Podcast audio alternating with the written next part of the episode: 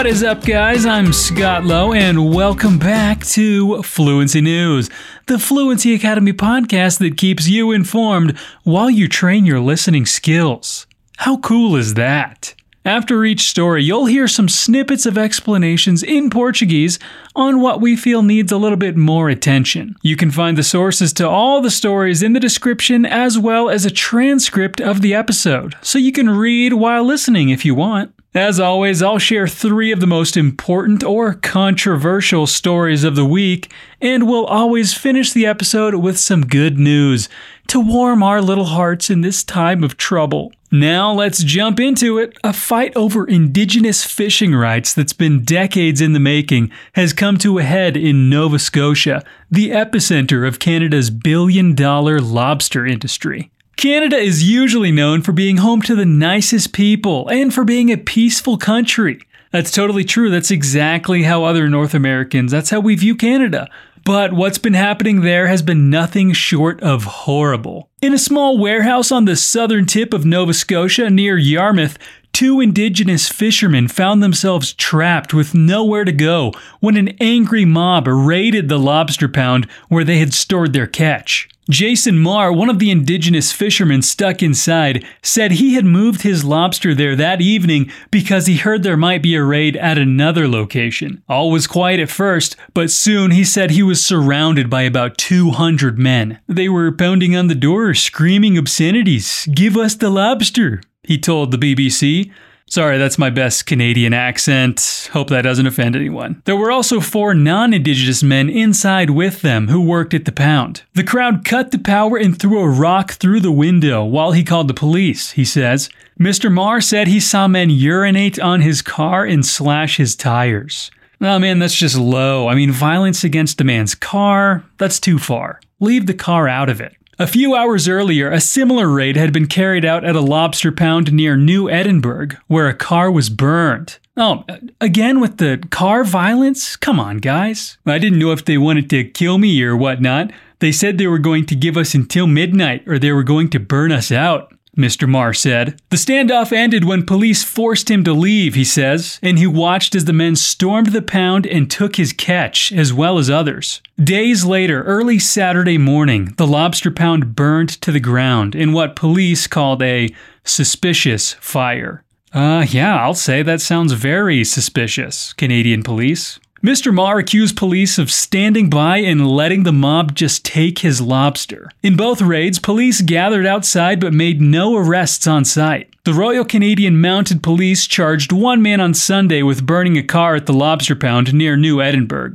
Dude, again with the car defacing, man. It's, it's gone too far. If somebody did that to my car, I don't know what I would do. Federal Public Safety Minister Bill Blair said more police officers would be sent to the area to maintain the peace. This mayhem is the latest in an escalating feud between Mi'kmaq fishermen and non indigenous commercial fishermen that began when the Sipekne'katik First Nation launched its own fishery in September during the off season. And fair warning, there are going to be a few indigenous names here that I will no doubt butcher.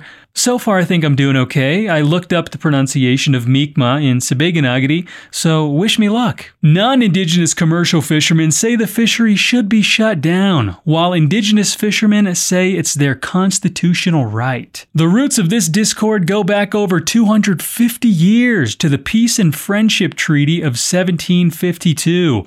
That is the most Canadian name for a document I've ever heard. The Peace and Friendship Treaty. So cute. Anyway, that promised Mi'kmaq the right to hunt and fish their lands and establish trade. For centuries, the treaty and others like it were ignored. Operating outside of the province's commercial lobster fishery, the Sipekne'katik First Nation plans to make their lobster fishery a test case, issuing just 11 licenses with the hopes of collecting data toward making the operation sustainable in the years to come. It wasn't like we just came down here and put traps in the water. Chief Michael Sack told the BBC. But Mr. Sack says that shortly after launching the fishery, they became subject to threats and sabotage, which culminated in the raids on two lobster pounds this week. Mr. Sack was assaulted last week and a man has been arrested. Derek Thomas, a commercial fisherman for over 25 years, condemns the violence. But he says the government needs to step in and enforce off season rules for the sake of the lobster population. Well, I don't think anyone likes the violence, and I don't think anybody denies their rights. But enough is enough already, he told the BBC. Regulations are designed to prevent overharvesting and to maintain a sustainable fishery. It is all we want for our communities. I don't know, I just feel like a fisherman probably sounds like that. Just a guess. The government does have the right to regulate indigenous fishing in order to protect conservation efforts. But the Supreme Court ruling in the R.V. Marshall case made it clear that the government must prove the restrictions are necessary. In Canada, the Department of Fisheries and Oceans, DFO, only allows lobster fishing during distinct seasons, timed to coordinate with the lobster's molting schedules, which is when lobsters shed their shell and grow another one. During the molting, their shells are soft and they are easily hurt and killed. But restricting lobster fishing during molting season is not the only way to protect the lobster population, says Robert Steneck, a professor of oceanography who researches lobster populations at the University of Maine's School of Marine Sciences. Frankly, I don't think it really makes a difference, he says. The scale of the fishery matters, Mr. Steneck says in the impact that a small fishery like the one organized by the Sipekne'katik First Nation would have limited effect on total populations. In LFA 34, the regulatory name for the body of water near St. Mary's Bay, where the indigenous lobster fishery is located, there are 979 lobster licenses and each license is allowed to carry about 375 to 400 traps during the season. The Sipekne'katik fishery has issued 11 licenses with the right to carry 50 traps each. Really, it would be trivial, in my view, by almost any standard, he says. Canada is the largest supplier of lobsters in the world, and Nova Scotia is responsible for harvesting about half of the country's $1.4 billion of lobster, approximately 6 billion reais. The non indigenous fishing industry has been a vital part of the province's economy since it was settled by British and French colonialists in the 1600s. But the Mi'kmaq have been fishing the region's waters for centuries before. We are so deeply connected to the land, the river, the water, the resources. It's not just how we survive, it becomes who we are, says Cheryl Maloney, an activist and political science professor at the University of Cape Breton, who is the daughter of former Chief Reginald Maloney. Before his death in 2014, her father fought for the community's fishing rights and witnessed the upheaval after R.V. Marshall. Meanwhile, DFO continues to fine or arrest indigenous fishermen for fishing in the off season prosecuting people and letting non indigenous people cut traps and destroy boats, I don't think is a very effective way of addressing the situation. Ms. Metallic, a law professor at Dalhousie University, says If there's one thing that both sides can agree on, it's that DFO is failing at its job. The commercial fishers believe DFO has the right to stop fishing in the off-season to protect the lobster stock. The Mi'kmaq believe the government needs to protect their rights and stop the commercial fishermen from sabotaging their traps and for the love of God, stop lighting their cars on fire. DFO says it is currently in talks with Sipekne'katik First Nation to come to an agreement over the fishery. Uh, as discussions are ongoing, no further details can be offered at this time. A spokesperson for the DFO told the BBC in a statement. Yeah, I don't know. I just ran out of voices, so I, I made that last one up completely. Você já deve ter percebido que em notícias e artigos mais formais é muito comum que a ordem padrão das frases do inglês seja mudada. Não dizemos sempre o sujeito e depois o verbo principal e depois o complemento. O complemento sendo tipo o quando aquela ação aconteceu, o onde e assim por diante. Esse é também um dos motivos pelos quais esses gêneros textuais pedem que tenhamos um nível de compreensão do idioma maior, porque a nossa mente precisa guardar muitas informações para então juntá-las no final, e assim o parágrafo, o texto fazer sentido. Eu vou te dar um exemplo. Preste atenção neste parágrafo da notícia que acabamos de ouvir. In a small warehouse on the southern tip of Nova Scotia, near Yarmouth, two indigenous fishermen found themselves trapped with nowhere to go when an angry mob raided the lobster pound where they had stored their catch. Quais são as informações mais importantes aqui? O quem e o o que que aconteceu.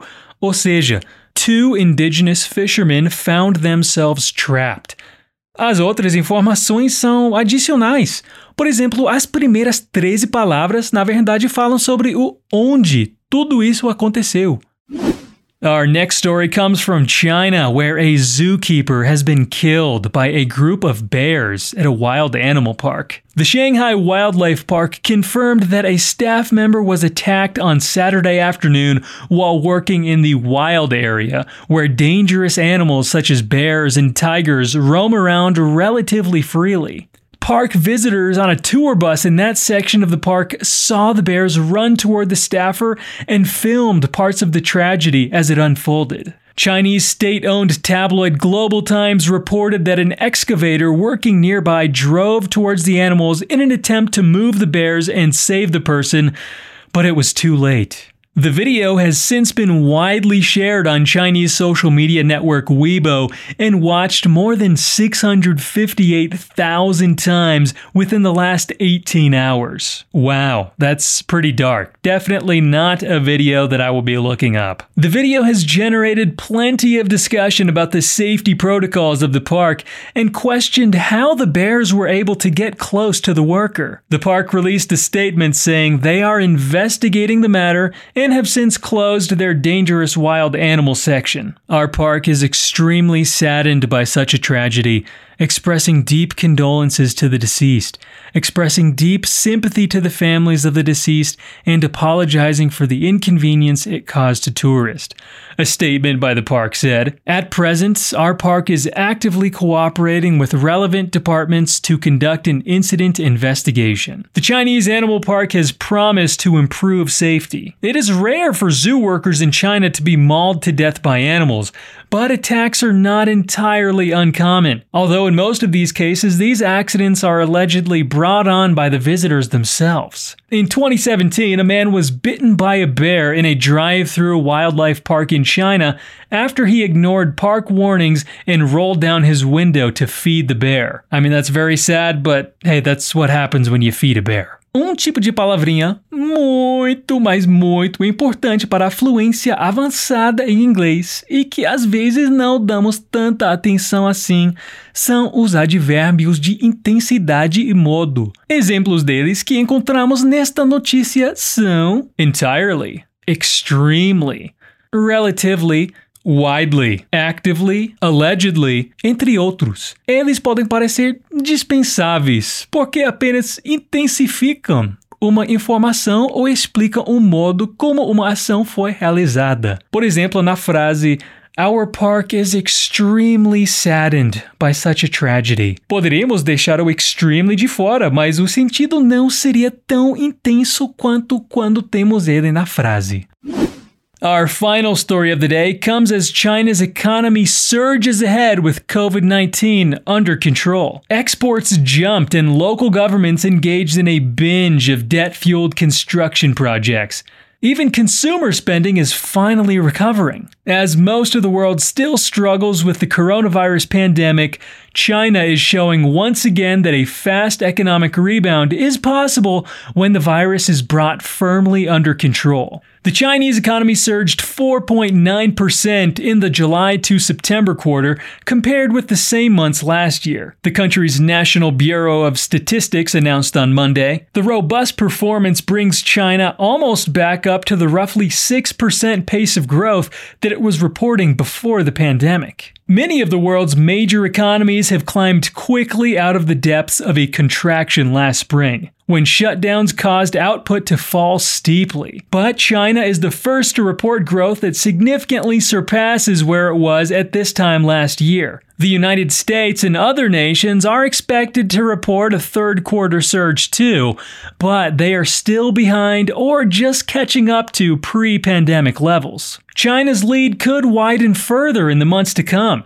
It has almost no local transmissions of the virus now, while the United States and Europe face another accelerating wave of cases. The vigorous expansion of the Chinese economy means that it is set to dominate global growth accounting for at least 30% of the world's economic growth this year and in the years to come. Justin Lin Yifu, a cabinet advisor and honorary dean of the National School of Development at Peking University, said at a recent government news conference in Beijing Chinese companies are making up a greater share of the world's exports, manufacturing consumer electronics, personal protection equipment, and other goods in high demand during the pandemic. At the same time, China is now buying more iron ore from Brazil, more corn and more pork from the United States, and more palm oil from Malaysia. That has partly reversed a nosedive in commodity prices last spring and softened the impact of the pandemic on some industries. Still, China's recovery has done less to help the rest of the world than in the past because its imports have not increased nearly as much as its exports. This pattern has created jobs in China but placed a brake on growth elsewhere. China's economic recovery has also been dependent for months on huge investments in highways, high speed train lines, and other infrastructure. And in recent weeks, the country has seen the beginning of a recovery in domestic consumption. The affluent and people living in export oriented coastal provinces were the first to start spending money again. But activity is resuming now, even in places like Wuhan, the central Chinese city where the new coronavirus first emerged. China's model for restoring growth may be effective, but may not be appealing to other countries. Determined to keep local transmission of the virus at or near zero, China has resorted to comprehensive cell phone tracking of its population, weeks long lockdowns of neighborhoods and cities, and costly mass testing in response to even the smallest outbreaks. China's leaders recognize that the country's exports are increasingly vulnerable to geopolitical tensions including the Trump administration's moves to unwind trade relations between the United States and China. Shifts in global demand might also threaten exports as the pandemic batters overseas economies. On the whole, Chinese economy was primarily driven by domestic demand. Lu Aihua, a spokeswoman for the National Bureau of Statistics, said at a news conference in Beijing. Michael Pettis, a finance professor at Peking University, said that as people in other countries supported by government subsidies continue to turn to China for products during the pandemic, quote, we're going to see a resurgence of trade conflict, and not just US China, but global. Claro que é sempre interessante conhecer mais algumas palavras e frases que podem conectar parágrafos e ideias na notícia. Aqui temos três exemplos legais. O primeiro deles, at the same time, que usamos para mostrar que algo está acontecendo no mesmo período ou com a mesma importância do que falamos anteriormente. Outra palavra é o still, que tem muitos sentidos, mas foi usado aqui com o mesmo sentido de ainda assim. E o terceiro é on the whole, que usamos para generalizar, com o mesmo sentido de no geral. Okay, as promised, let's end this episode with some good news. For the thousands of Canadians at risk of blindness, eight year old Sam is a beacon of hope. All right, more Canadian news. I love it. He is the first Canadian to be treated with gene replacement therapy for a rare form of blindness which had left Sam unable to see sky on a cloudy day and unable to make out shapes in the dark. Sometimes you have to walk in the night and I couldn't see things and you bump into things, Sam told CTV News. By the way, that's my little kid voice. He had to have lights on always and had trouble seeing his shoes or objects on the floor. And the condition was progressive, meaning things would get worse as he grew older. A daunting prospect when there was no treatment available. But now he can see cloudy skies, shoes, and more. The best part of his improved vision, says Sam, are the stars at night. I never saw stars before, he said and I also never saw airplanes flying at night. He was diagnosed after birth with a genetic disorder called retinitis pigmentosa, a form of genetic retinal degeneration resulting from mutations in the RPE65 gene. You lose perception of light. Dr. Elise Heon of Sick Kids Hospital explained to CTV News. You end up in darkness and it's slowly progressive. It's relentless. Your visual field shrinks and shrinks and shrinks and shrinks. Now, Canada has approved the first ever gene replacement therapy for this form of blindness. Sick Kids Hospital has 29 children in its program with this mutation. The drug can be used on children and adults with the condition, but the earlier it's used, the more sight it will save, doctors believe. It's a huge deal because for these patients before, there's no treatments, Heon said. She said she had recently met with two patients, brothers, who were suffering the same problem as Sam, and for the first time, she was able to provide hope. They're 10 years old, and they're losing their vision, she says. If we do nothing, they're just going fine. They'll just end up with no light reception. So, for the first time, we were able to say, well, actually, we need to have a discussion and it was just it was priceless. The gene therapy, which goes by the brand name Luxturna, was developed in the US by the drug company Spark Therapeutics. It works by placing a copy of the healthy gene into inactivated viruses, which are then injected into the retina. The gene then allows cells to produce the necessary protein to convert light into an electrical signal in the retina in order to provide healthy vision and prevent progression of the disease. It is the first targeted gene therapy to be approved by Health Canada, which gave it the all clear this week. With the approval of this gene therapy in Canada, doctors are hoping to be able to use it on more patients who qualify, and the earlier the better. Dr. Peter Kertes, a vitreoretinal surgeon and ophthalmologist in chief at Sunnybrook Health Sciences Center, told CTV News that the approval of the therapy is fantastic. This is a huge breakthrough, he said. Most of the advances that we have in medicine are incremental.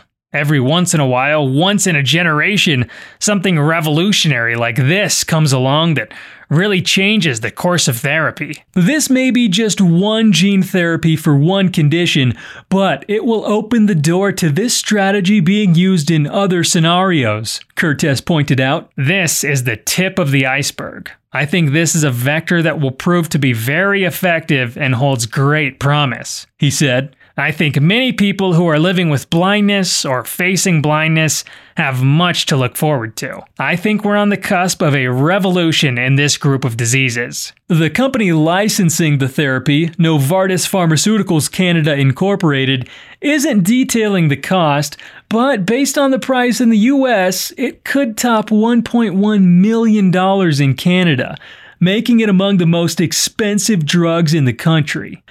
The therapy is currently under review by both the Canadian Agency for Drugs and Technologies in Health, CADTH, and the INESSS, which is actually a, a, French name that I'm not going to embarrass myself by trying to pronounce, as this will likely be the first of many gene replacement therapies with similarly high price tags Ottawa and the provinces will have to make the decision on whether it will be covered by provincial health plans. The question is an ongoing ethical debate, with some saying that drug companies will only take advantage of it if governments show that they are willing to pay. Should it be the responsibility for the government to pay uh, for any drug at any price?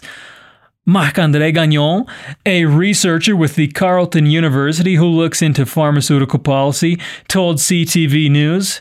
The problem is, if we say yes to this question, you can be sure that the day after, all the drugs in the market will be asking for much higher prices. Sorry, guys, that's my best French accent. I don't think it's that bad, though. It's a very expensive drug, Heon acknowledged.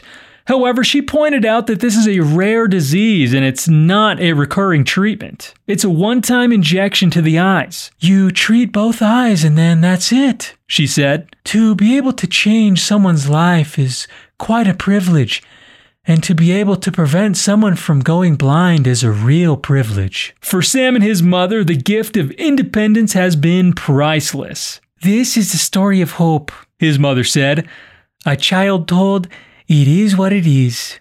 And now, when he looks up at night, he can see stars. Essa notícia, além de ser muito animadora, é também bem interessante no uso da linguagem. Se você reparar, as entrevistas foram feitas com uma criança e com o médico, certo? E por não se tratar de uma entrevista muito formal, eles têm a liberdade de usar uma linguagem um pouco mais informal e espontânea. Podemos perceber isso quando o garoto usa a palavra you como usamos você de forma genérica, sem ser diretamente sobre com quem estamos falando, na frase Sometimes you have to walk in the night and I couldn't see things and you bump into things. Outro exemplo é quando a Dr. Hyun fala and it was just it was priceless. Você percebeu que ela não terminou a primeira frase? Isso é muito comum quando estamos falando com empolgação, pois nossas ideias mudam rapidamente e vamos ajustando o que queremos dizer com o que estamos sentindo e pensando. Wow, I can only imagine how amazing it must feel seeing the stars for the very first time. Let's hope that more kids have the same chance in the future. And that is where we end today's episode. Make sure to visit fluencytv.com for over 600 free lessons in five different languages. And you can also check out our Instagram page, arroba fluencytv inglês. There's a new episode of Fluency News every single week, and we'll be here waiting for you. Peace out.